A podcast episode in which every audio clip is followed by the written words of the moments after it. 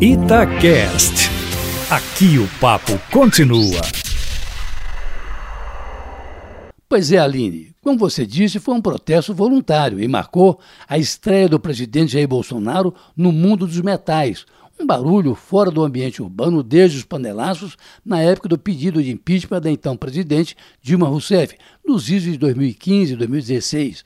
Belo Horizonte, São Paulo, Rio de Janeiro, Recife, enfim, parte das grandes cidades brasileiras se manifestou ontem com algo que Bolsonaro certamente jamais pensou em ouvir: o tilintar das panelas e os gritos de, abre aspas, fora Bolsonaro, fecha aspas. E hoje promete repetir a dose.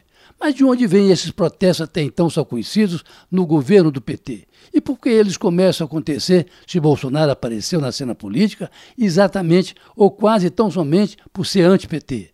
Por incrível que pareça, o panelaço de ontem à noite começou exatamente onde começaram os panelaços contra então presidente Dilma Rousseff, nos bairros de classe média alta, Eustáquio, onde está de certa forma concentrado o eleitorado de Jair Bolsonaro. Eu disse ontem aqui, aliás, que começa a perder eh, Bolsonaro a sua base de apoio a despeito das manifestações populares de domingo. E aí está, ao que parece, a razão desses protestos. Vale dizer, aquela insensatez de Bolsonaro de sair às ruas de Brasília domingo para juntar-se aos que pediu o fechamento do Congresso, do Supremo Tribunal Federal e até uma indesculpável intervenção militar.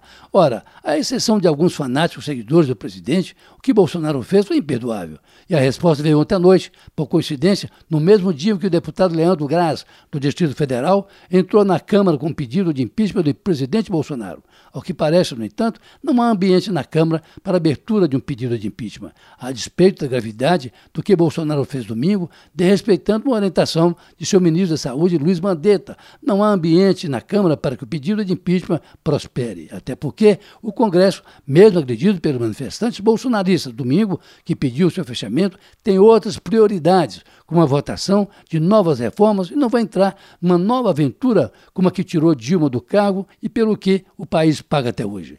Mas o governo começa a sair do imobilismo, salva a ação do ministro Mandetta, com o anúncio de que pedirá ao Congresso Nacional hoje o reconhecimento do estado de calamidade pública. Na verdade, seria a primeira resposta concreta do governo no campo financeiro para enfrentar a pandemia do coronavírus. Ainda não há detalhes de como o governo possa gastar esse dinheiro que lhe permite estourar o orçamento e sair da meta fiscal, já da ordem aí de 124 bilhões de reais.